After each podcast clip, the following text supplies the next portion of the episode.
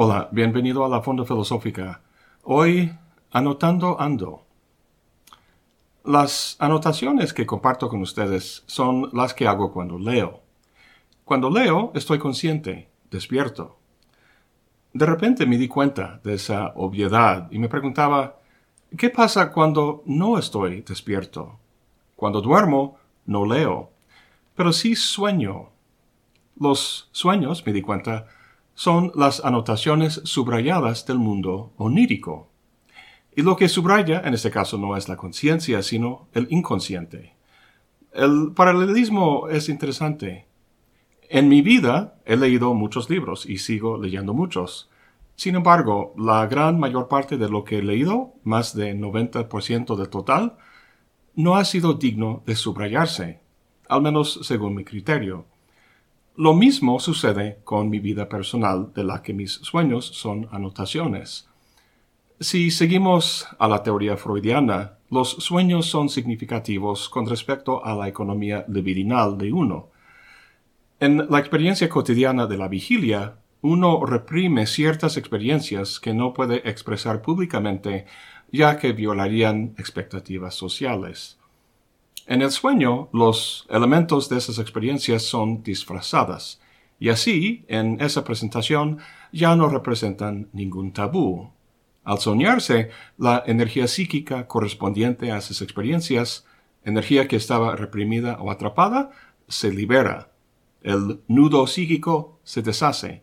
Cualquier conducta negativa asociada con esa represión desvanece y fluye nuevamente la energía.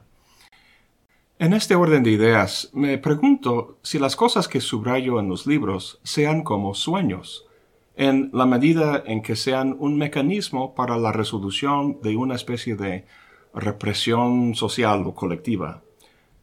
Bueno, eso suena demasiado jungiano. En vez de represión colectiva, mejor algo así como una dispepsia en cierta conversación cultural o intelectual.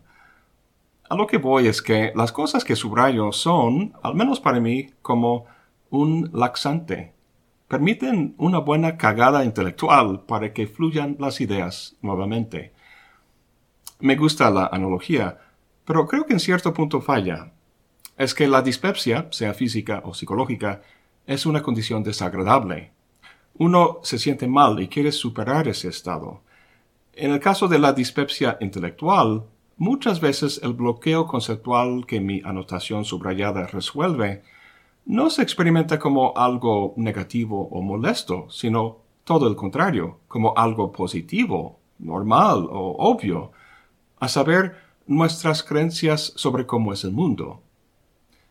La filosofía cumple su cometido, al menos su cometido socrático, cuando logra tornar extraña y problemática alguna creencia nuestra, cuando lo afloja de su lugar en la arquitectónica de nuestra mente. Aprovechando esa metáfora, les comparto ahora sí una cita que expresa esa idea.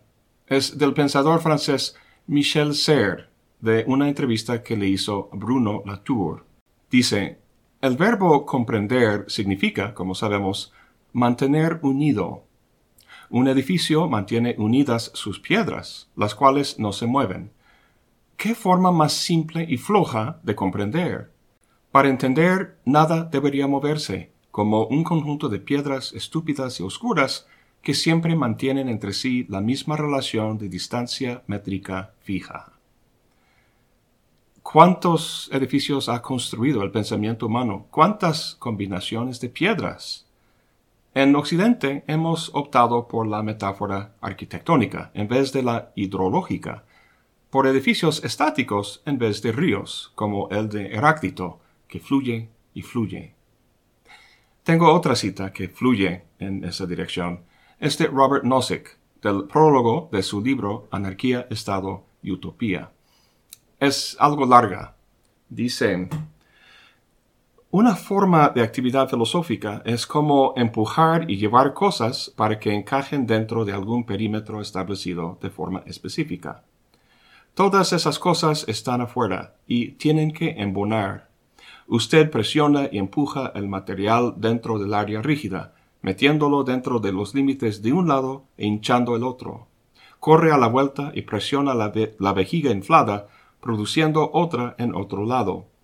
Así usted presiona, empuja y corta las esquinas de las cosas de modo que encajen y oprime hasta que finalmente casi todas ellas, más o menos vacilantes, entran. Aquello que no lo logra es arrojado lejos, de modo que no vaya a notarse. Rápidamente encuentra usted un ángulo desde el cual el objeto, el objeto muestra un ajuste exacto y toma una instantánea, colocando el obturador en rápido antes de que algo se hinche notoriamente. Después, de regreso en el cuarto oscuro, retoca los rasgones, roturas y jirones del material del perímetro. Todo lo que resta es publicar la fotografía como una representación de cómo son exactamente las cosas, haciendo notar cómo nada encaja apropiadamente en ninguna otra forma. Tal y como lo describe Nozick, nuestro afán por el concepto fijo, perfectamente embonado, parece casi neurótico. Así que libero el concepto de represión que había yo reprimido anteriormente y afirmo que estas anotaciones las veo justamente como sueños vaticinadores. La siguiente cita es de Elias Canetti, de su libro La provincia del hombre. Dice, Los días son distintos, pero la noche tiene un solo nombre. Los mejores aforismos muchas veces enuncian algo que empíricamente es una obviedad, algo que no requiere de ningún conocimiento especializado para saber, pero lo dice de tal manera que parece revelar algo profundo, que no es obvio, que no está a la vista. Al leer este aforismo, pensé de inmediato en los nombres de los días en inglés, Monday, Tuesday, Wednesday, etc., que todos terminan con la palabra day, o sea, día. Distinguimos un día del otro con un nombre distinto. Se ve también en el alemán, Montag, Dienstag, Freitag. Tag significa día. Y luego pensé en los nombres de los días en español, lunes, martes, miércoles, y pensaba, ¿dónde está la palabra para día? Porque el español rompe con ese patrón. Investigando me di cuenta que lunes es una abreviación de lune dies, el día de la luna, y martes de Marte dies, el día en honor al dios de la guerra, Marte, y así sucesivamente. Bueno, los días son distintos, dice Canetti, pero la noche tiene un solo nombre, con la vista distinguimos una cosa de otra, pero la noche, como un velo, cae y vuelve todo indistinto entre sí. La noche en la que todos los gatos son pardos. En todo caso, cerramos los ojos al acostarnos a dormir, y aquí volvemos a tocar, como platicamos al principio, el mundo onírico. Se ha comentado que durante una tercera parte de la vida, el rico y el pobre son lo mismo, que en el sueño no se distinguen. La noche y su sueño tienen un solo nombre. Por cierto, son siete días los que nombramos, debido, supongo, al libro de Génesis en la Biblia, que nos cuenta que Dios creó el mundo a lo largo de seis días, y que el séptimo día descansó. Si hubiera descansado en la noche de cada día, como hacemos nosotros, no habría hecho falta un séptimo día para su descanso, y habríamos, habríamos tenido solo seis días. Pues quizá le damos un solo nombre a la noche porque no la valoramos.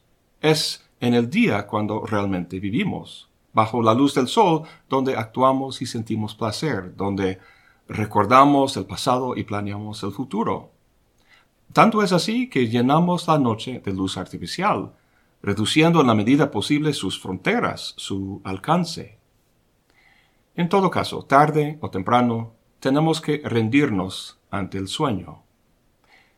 En el mismo libro, Canetti también nos cuenta algo sobre el sueño. Dice, si has visto a una persona dormir, jamás puedes volver a odiarlo.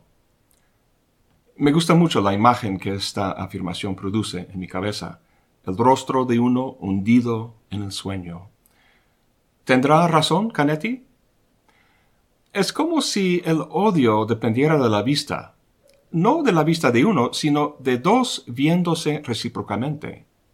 Como dice Antonio Machado, El ojo que ves no es ojo porque tú lo veas, es ojo porque te ve.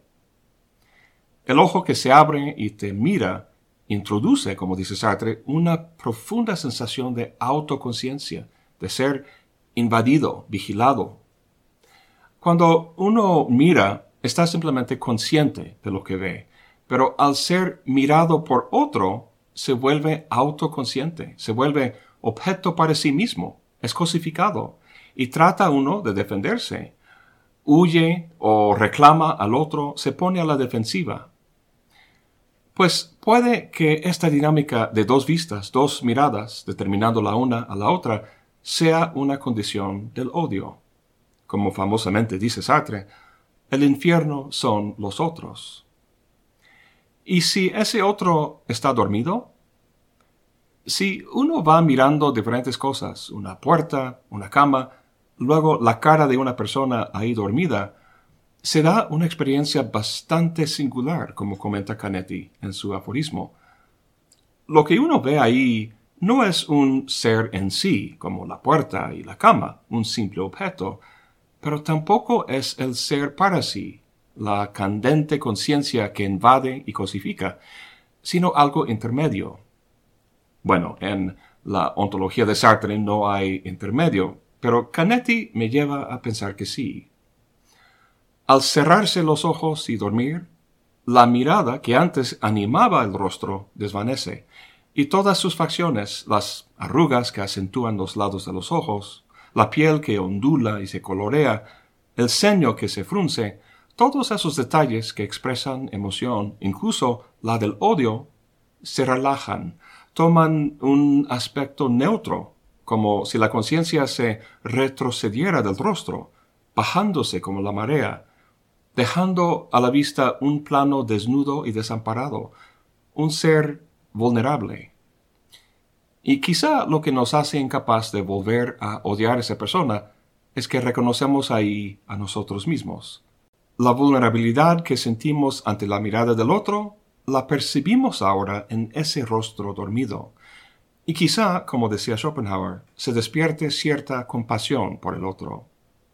En el sánscrito del hinduismo, lo cual Schopenhauer introdujo a Occidente, se dice Tatvam así, tú eres eso. La multiplicidad del mundo fenoménico, todos los individuos que la conciencia distingue y la mirada cosifica, brota de una dimensión sin diferenciación en el que todo es uno. Schopenhauer lo llamaba la voluntad, pero nosotros podemos llamarlo simplemente la noche que tiene un solo nombre. La siguiente cita la tomo del diario de Kierkegaard. Dice, Cuidado con los profetas falsos que te llegan vestidos de lobo, pero que realmente en su interior son ovejas, es decir, los traficantes de frases. Esta cita Kierkegaard la toma del Sermón en la montaña, donde Jesús advierte sobre lobos vestidos de ovejas. Solo que aquí son ovejas vestidas de lobos. Eso es un poco extraño, ya que los lobos son los que tienen colmillos. Nos pueden matar, las ovejas no.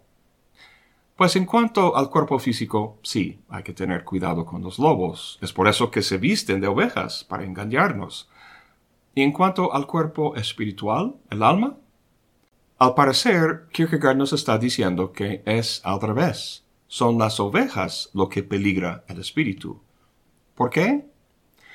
Pues si un profeta nada más enunciara cosas que reflejan el status quo, si dijera que las cosas van a seguir siendo tal como son, pues no sería profeta, sino más bien un ideólogo del sistema imperante. Los profetas verdaderos no anuncian la paz, sino que sus palabras constituyen, como decía Jesús, una espada.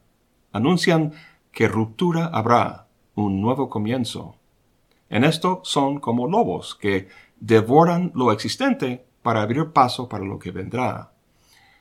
Entonces, cuidado con las ovejas vestidas de lobos. Son profetas falsos. Sus palabras no son profecías, sino frasecitas son traficantes de frases, dice Kierkegaard. De hecho, en vez de ser ideólogos del Estado, sería mejor llamarlos mercadólogos. El mercadólogo utiliza la retórica y la psicología para persuadirnos a comprar jabón y cereal, celulares y coches. Pero el traficante de frases que menciona Kierkegaard no nos vende cosas, sino ideas. Sí, pueden ser ideas políticas, pero el contexto aquí es netamente espiritual. Por la época en que vivió, supongo que estaba pensando en los pastores luteranos, en sus sermones y las frases que usaban para dirigir y controlar emocionalmente a los feligreses. Hoy en día yo pienso en la industria de autoayuda y en los memes sobre el amor, la felicidad y el éxito. Estas personas se presentan como lobos, como personas fuertes cuyo mensaje lo comunican como si fuera una espada, pero en realidad son ovejas cuyo mensaje no es más que papilla espiritual. El problema para Kierkegaard no es tanto las frases, sino cómo se toman. La gente las toma como si fueran la conclusión de un argumento, un pedazo de verdad que pueden cómodamente guardar en un cajón de la mente, o como si fuera una joyita que junto con otras hilan en un collar que llevan puesto para verse bien, para sentirse bien. Pues esta comunidad es justo lo que Kierkegaard, siguiendo a su maestro Sócrates, trataba de tirar de su pedestal. La vida del espíritu no es un estado estático, sino un movimiento, y lo que más mueve el alma o la mente es la duda, el cuestionamiento. Para Kierkegaard, la fe y el conocimiento son fenómenos subjetivos que no pueden adquirirse como un producto que se compra en la tienda, implican más bien un trabajo personal. Como verdadero lobo del espíritu, Kierkegaard sabía muy bien cómo mover el espíritu de los que lo escuchaban, muy a diferencia de las ovejas contemporáneas, que con sus frasecitas solo lo adormecen. Pues ahorita iba a pasar a la siguiente cita o frase, y de repente me vi implicado en mis propias palabras. No soy un gran lobo como Kierkegaard, pero sí estoy consciente del peligro del espíritu ovino.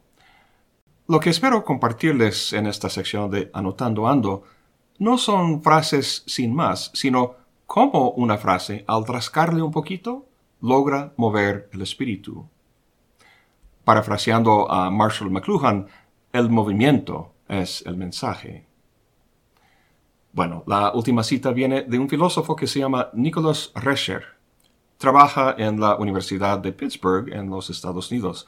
Ha publicado más de 100 libros y 400 artículos y tiene 94 años de edad. La cita la tomo de uno de los libros de Rescher que se llama The Strife of Systems, que sería algo así como el conflicto de los sistemas. La, primerísima línea del libro dice, si dos personas están de acuerdo, una de ellas no es filósofo. A primera vista, a primera leída, suena un tanto chistoso, como si fuera una broma, y uno se ríe, pero está comunicando ahí algo importante. Vamos a analizarlo para ver qué dice. La primera parte de la cita nos da los elementos que tenemos que considerar. Dos personas y la posibilidad de que estén de acuerdo sobre algún tema. El tema del acuerdo es bivalente, es decir, puede haber acuerdo o desacuerdo. La segunda parte de la cita introduce una bivalencia, si se puede decir, una bivalencia en las posibilidades de personas, es decir, puede ser filósofo o no serlo. En aras de simplicidad vamos a llamar estas dos posibilidades filósofo y persona normal. Bien, en cuanto a las posibles combinaciones de personas, puede haber dos personas normales, una persona normal y un filósofo, y dos filósofos. Y además, entre estas tres relaciones, la posibilidad de que haya acuerdo o no. Con este esquema volvamos a la cita. Si dos personas están de acuerdo, una de ellas no es filósofo. El autor básicamente está dándonos la condición de que haya acuerdo, a saber, que una de las dos personas no sea filósofo. Si es así, entonces entre las dos personas normales puede haber acuerdo, dado que una de ellas no es filósofo. Si una es una persona normal y la otra es filósofo, también puede haber acuerdo por la misma razón. La única combinación que no cumple con la condición que establece el autor es la de dos filósofos. Su afirmación es simplemente una forma elegante y chistosa de decir que los filósofos son contreras. Casi por principio sostienen la posición contraria de su interlocutor. Si este último es una persona normal, el acuerdo es posible porque el filósofo puede convencerle de su posición. Pero un filósofo frente a otro, al parecer, no. Obviamente, es una exageración decir que dos filósofos cualesquiera no pueden estar de acuerdo sobre nada. Claro que pueden serlo. Sin embargo, como generalización y tomando en cuenta la larga historia de la filosofía, es bastante atinada. El desacuerdo entre los filósofos es la regla más que la excepción. En 2400 años de filosofía en Occidente, no se ha llegado a un acuerdo sobre nada que yo sepa mientras que en 500 años de ciencia se ha logrado un muy amplio acuerdo sobre al menos los principios y logros básicos de la ciencia. ¿Por qué es así? Pues el subtítulo del libro del que tomo la cita es Un ensayo sobre los fundamentos y las implicaciones de la diversidad filosófica. El autor tiene una respuesta a esta diversidad o desacuerdo, que no lo ve como negativo, solo que no les puedo decir qué es porque no he terminado de leer el libro. Desde mi punto de vista, hay mucho desacuerdo porque el ser humano, incluyendo al filósofo, es egoísta y orgulloso. Ante la mirada del otro no quiere verse como débil o vencido. Los científicos también son egoístas, pero lo que impide que sean contreras inveterados es la madre naturaleza las enseñanzas que les impone a través de los experimentos. La diferencia entre el científico y el filósofo, pues, es el experimento empírico. Entonces, ¿a qué se debe esta notoria incapacidad de estar de acuerdo? ¿Será su ego? Desde hace tiempo digo que la única diferencia entre un doctor en filosofía y una persona normal de la calle es que el doctor en filosofía es simplemente más hábil para justificar sus prejuicios que detrás de la argumentación hay un dogmatismo que no se quiere reconocer. ¿Será eso? Yo creo que en parte sí, pero seguramente los demás filósofos, o al menos la inmensa mayoría, no estarían de acuerdo conmigo. Por su conducta, por lo que veo en los argumentos de pasillo y en congresos académicos, su explicación preferida sería simplemente que uno tiene razón y el otro no. Si el otro pensara bien, estaría de acuerdo con uno.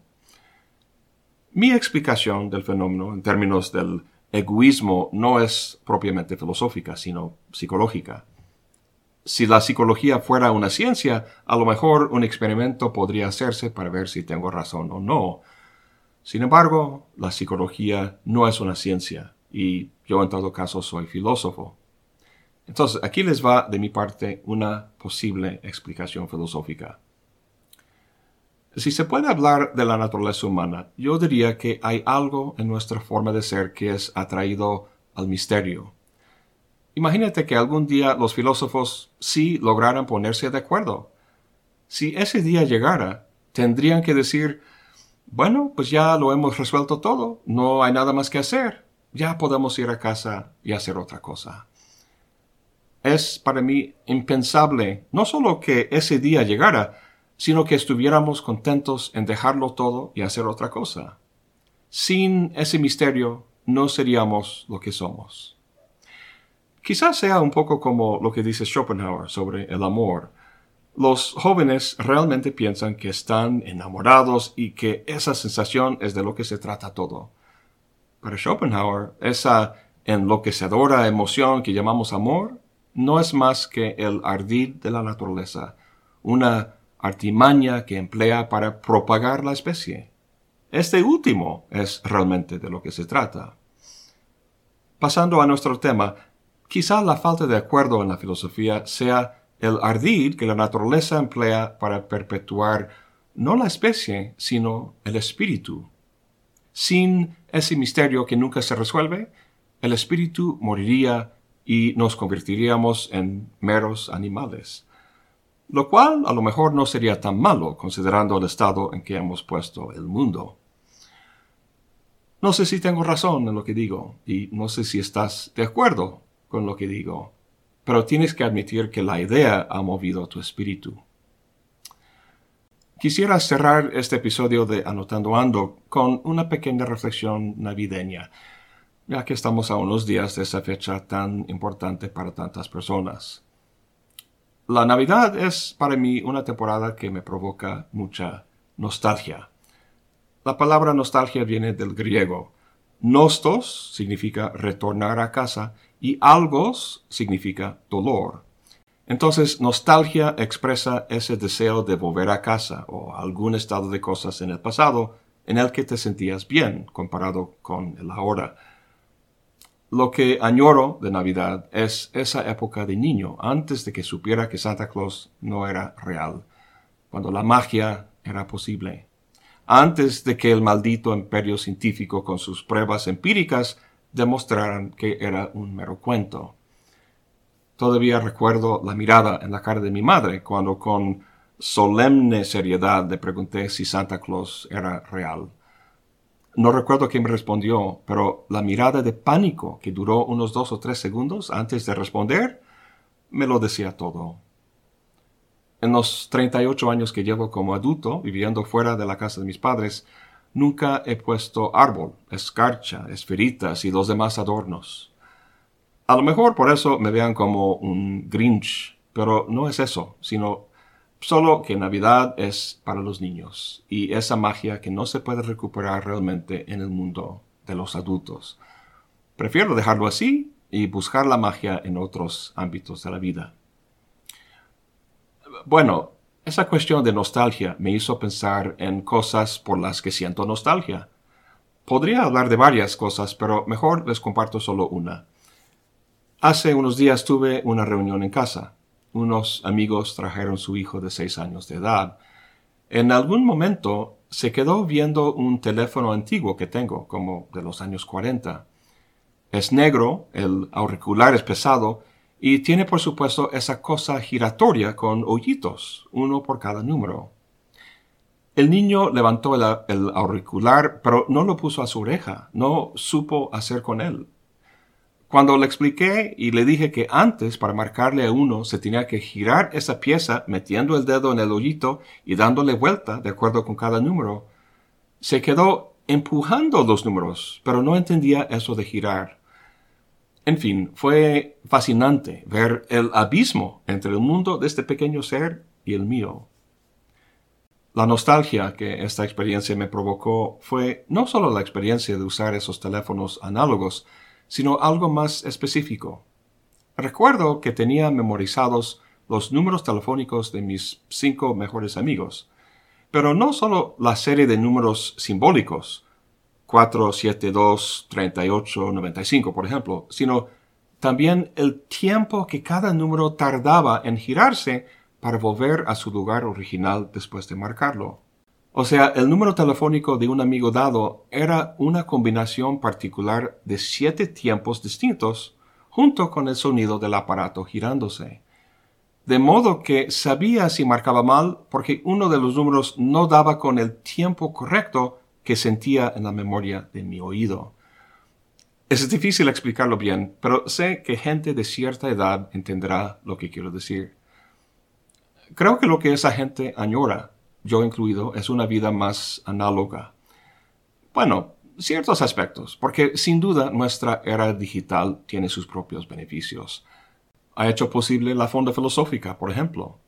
Entonces, aunque esta época me vuelve medio nostálgico, con deseo de volver a casa, me doy cuenta que esta casa de la fonda, una casa que es de ustedes y en la que me han dado posada, no pide nada a esos recuerdos de niño. Espero que sigan muchos años para que nunca llegue el momento en que sienta nostalgia por ella. Eso es todo por hoy. Gracias por acompañarme. Hasta la próxima y buen provecho y feliz Navidad.